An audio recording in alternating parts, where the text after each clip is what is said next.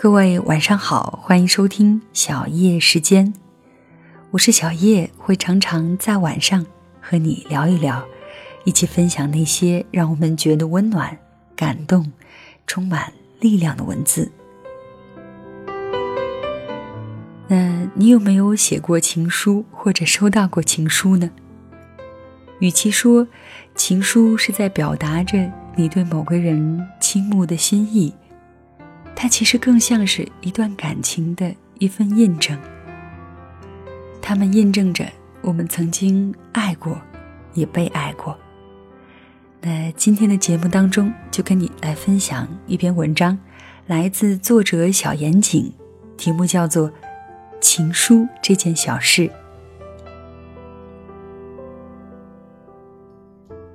情书这件小事儿，作者小严谨。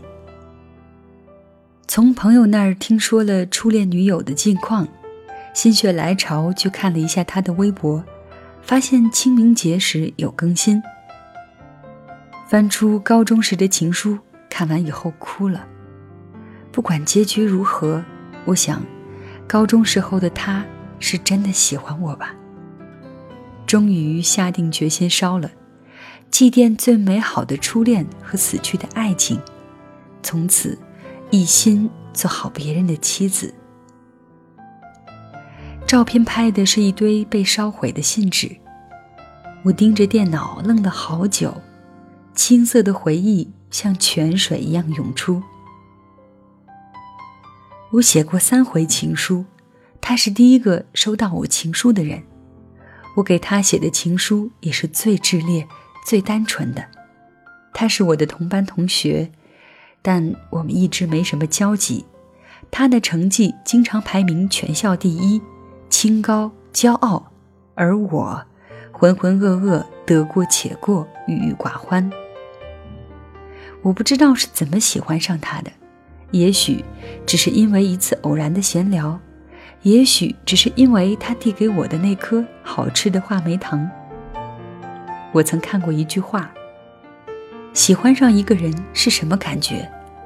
我最原始的感觉是觉得自己配不上他。后来我疯狂地写起了情书，一个月一封，偷偷塞到我们班级的信箱里。我遍寻古今中外各路名家所写的情诗，聂鲁达的呀，拜伦的呀，王小波的呀。每次写信寄信的时候，我都觉得喜欢一个人的感觉特别美好。就这样持续了。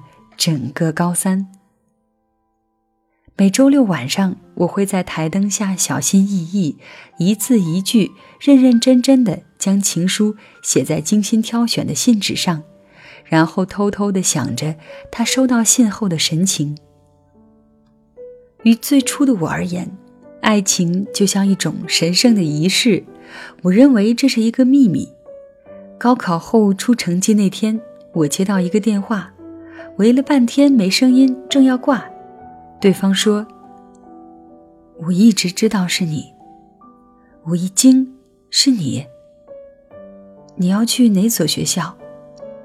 我说：“本地的 X 大。”那边沉默了一会儿，说：“谢谢你的信，其实你很不错的，我也没有你想的那么好，而且我已经报了外地的某个大学。”我笑笑说：“挺好，你本来就很优秀。”所以那边显得欲言又止。我知道我没有多想什么，我说：“还是谢谢。”他说完就挂了。当喜欢上一个人的时候，自己就已经失恋了，没有告白、牵手、拥抱。统统没有，而我却觉得爱了好久，好像我从一出生起就爱着这个没有太多交集的人。在写给他的那么多的情书里，我印象最深刻的始终是聂鲁达的那句：“我喜欢你是寂静的，仿佛你消失了一样。绝望而骄傲。在日本第一年的平安夜，我打开邮箱，发现了一封信。小严谨，你好，我其实不太认识你，你也肯定不认识我。只不过那天学校组织户外活动，你站在鸽子群中，穿着我喜欢的白衬衫，随风摆动，鸽子飞舞，逆光的背影，只为这一刻的心动。我想说。写这封信的时候，我是喜欢你的，祝你平安夜快乐。我站在邮箱前读了一遍又一遍，那一刻，我终于明白，曾经收到我情书的姑娘所说的那句“谢谢”，并非只是敷衍。我也想好好对这个人说一声谢谢，可惜直到最后，我都不知道他是谁。生命中，我们会遇到那么多令自己心动的人，能抓住的少之又少。有时候觉得是爱吧，有时候又觉得只是单纯的欣赏。情书的存在，比起倾慕本身，更加像一种自恋，自恋那个多情又忧郁的深夜，清澈而激动的青春悸动。有人说。爱最终只能被认为是一种无法得到回应的东西，是一种倾慕。看到爱情得到回报的希望越渺茫，欲望就越强烈。阿兰·德波顿在《爱情笔记》里说：“情书是爱的刺青，刺在回忆深处的心动瞬间。如果我真的爱过你，我就不会忘记。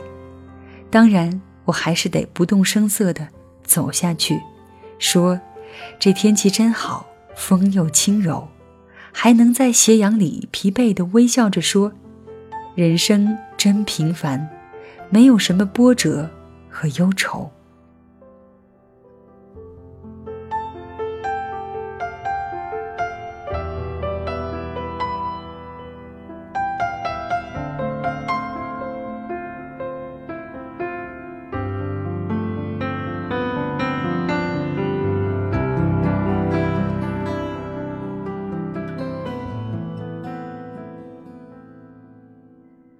好的，以上就是作者小严谨的这篇文章。